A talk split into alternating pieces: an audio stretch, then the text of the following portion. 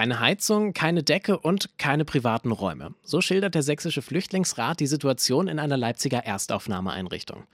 Ja, zwischen den ganzen Corona-Nachrichten, da geht das Thema Flucht in letzter Zeit manchmal etwas unter, aber es ist natürlich weiterhin total relevant. Was also hinter der Kritik an dieser Einrichtung steckt, das besprechen wir in der heutigen Folge Radio für Kopfhörer. Mein Name ist Joris Bartsch. Schön, dass ihr dabei seid. Mephisto 976, Radio für Kopfhörer. Die Erstaufnahmeeinrichtung Mockau 3, die war eigentlich schon außer Betrieb. Im April 2020, da wurde sie dann aber wieder in Betrieb genommen, wegen der Corona-Pandemie. Das Ganze, das war erstmal als Zwischenlösung geplant, aber jetzt, anderthalb Jahre später, sind da immer noch Menschen untergebracht. Und das hat in den letzten Monaten auch zu Kritik geführt. Was genau da alles kritisiert wurde, das hat sich meine Kollegin Karina Burchak mal genauer angeschaut und sie sitzt mir jetzt im Studio gegenüber. Hallo Karina. Hallo Joris. Carina, der Flüchtlingsrat, der hat die Zustände in der Einrichtung kritisiert und als menschenunwürdig bezeichnet. Wie genau beschreiben Sie denn die Situation vor Ort überhaupt? Also vor allem geht es um die Situation queerer Leute in der Einrichtung, aber auch um allgemeine Probleme. Ich habe mit Dave Schmidt vom Flüchtlingsrat gesprochen und der hat mir dazu genauere Infos gegeben. Und ähm, Situation in den Lagern ist so, dass ähm, es dort keine privaten Duschräume gibt und auch keine privaten sanitären Einrichtungen, was Toiletten angeht. Ähm, sprich, die sind nicht abschließbar. Ähm, dementsprechend sind die Leute nicht vor Übergriffen geschützt. Was auch noch wichtig ist, ist, dass sich die Menschen zu den Toiletten und Duschen teilweise über mehrere hundert Meter im Freien bewegen müssen. Und das ist dadurch bei sinkenden Temperaturen nicht immer angenehm. Und außerdem gibt es noch den Vorwurf, dass die Zentralheizungen nicht alle Räume ausreichend heizen würden und auch, dass die Einrichtung überfüllt wäre. Okay, das sind jetzt also die Vorwürfe des Flüchtlingsrats. Aber was fordern Sie denn? Also welche Änderungen würden Sie gerne sehen? Ja, also Dave Schmidtke hat da zum Beispiel Folgendes vorgeschlagen. Dass man hier quasi ähm, Bewusstsein dafür schafft, dass auch Möglichkeiten wären, diese Menschen anders unterzubringen. Also wie gesagt, es gibt Liegenschaften in sächsischen Kommunen ähm, wo Flächen existieren, die nicht genutzt werden. Dort könnte man Menschen unterbringen und halt in den dezentralen Unterkünften. Wir hatten im ähm, Juni 2021 hatten wir über 4000 ähm, ja, freie Stellen in dezentralen Unterkünften für Geflüchtete. Diese sind allerdings nicht genutzt worden. Er sagt also, dass man nicht alle Menschen in einer Einrichtung unterbringen muss, sondern man sie auch über mehrere Einkünfte verteilen könnte. Wer ist denn für diese Erstaufnahmeeinrichtungen verantwortlich? Die Stadt oder wer? Also was sagen die denn zu den Vorwürfen? Nee, dafür ist tatsächlich nicht die Stadt, sondern die Landesregierung verantwortlich. Die Landesdirektion weist die Vorwürfe des Flüchtlingsrates zurück und kritisiert die Pressemitteilung der Flüchtlinge der Flüchtlingsrates auch als unvollständig und teilweise falsch. Dazu aber auch nochmal der Pressesprecher Holmfelber zu dem Vorwurf, dass die Unterkünfte nicht winterfest seien. Jede der Leichtbauhallen verfügt über eine eigene Heizungsanlage, deren Auslegung auch für eine wintertaugliche Beheizung von Wohnräumen ausreicht und die natürlich im Augenblick im Betrieb ist. Klar.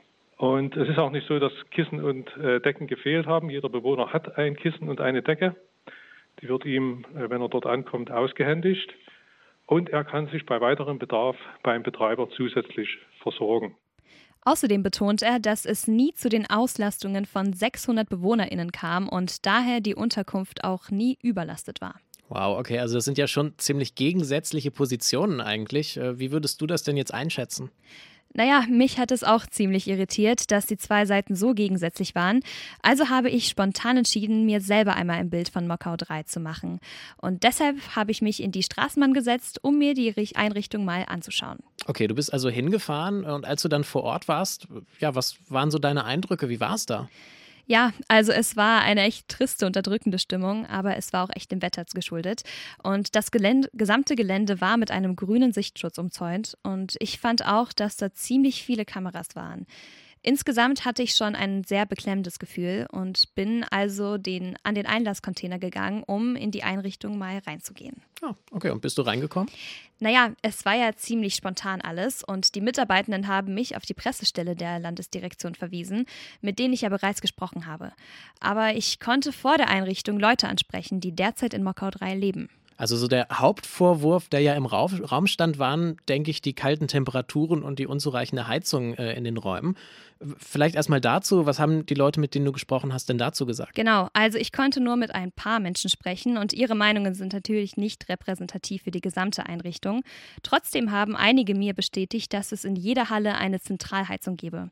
Von dieser Heizung profitieren aber nicht alle und es komme darauf an, wie nah das Bett in der Unterkunft an der Heizung steht. Und viele haben auch gesagt, dass es ziemlich kalt sei nachts. Dann gab es ja auch noch den Vorwurf, dass es keine Schutzräume gäbe für äh, Menschen, die queer sind. Was ist da deine Einschätzung zu diesen Vorwürfen? Also man muss erwähnen, dass ich nur mit männlich gelesenen Personen, also Menschen, die ich als männlich wahrgenommen habe, gesprochen konnte. Und einige Personen haben mir auch bestätigt, dass die Toiletten und Duschen nicht abschließbar seien. Eine Person hat sogar zu den Einrichtungen gesagt, It's like a jail.